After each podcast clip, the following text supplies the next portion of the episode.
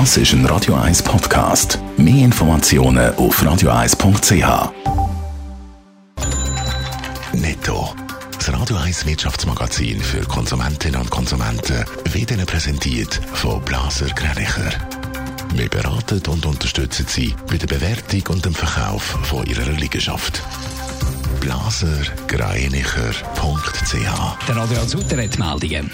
Die Umsätze im Detailhandel sind im Mai im Vergleich zum Vorjahr um 5,6 Prozent gestiegen. Das ist fast ein Drittel mehr als noch im April während dem Lockdown. Vor allem im Bereich der Nahrungsmittel, Getränke und Tabakwaren ist ein Plus von über 20 Prozent verzeichnet worden.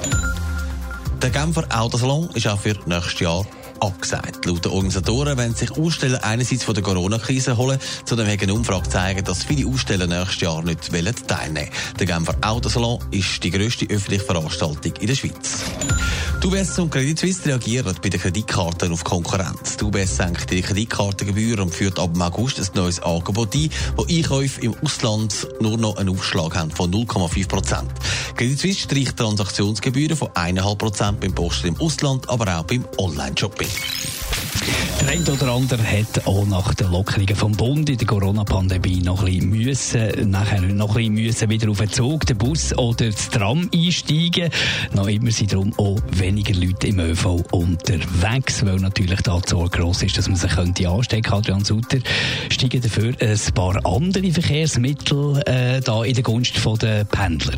Es gibt Anzeichen dafür, dass die Leute nach Lösungen suchen, um den Arbeitsweg nicht mit dem ÖV zu machen. Schon vor ein paar Wochen hat Velo Schweiz mitteilt, dass viel mehr Leute Velo fahren. Vor allem E-Bikes sind da besonders beliebt. Aber die, die nicht Velo fahren wollen, kommen offenbar wieder auf den Geschmack vom Auto. Verschiedene Plattformen, die Occasionsauto anbieten, verzeichnen laut dem Blick seit dem Lockdown eine deutliche Zunahme von Suchanfragen.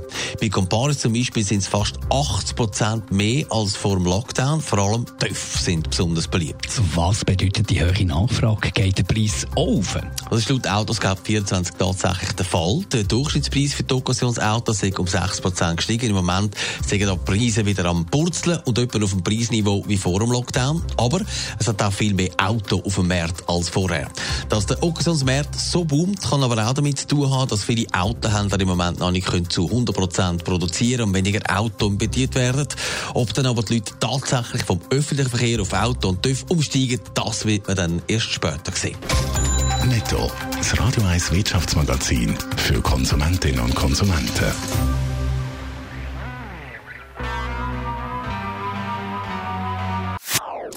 Das ist ein Radio 1 Podcast. Mehr Informationen auf radio1.ch.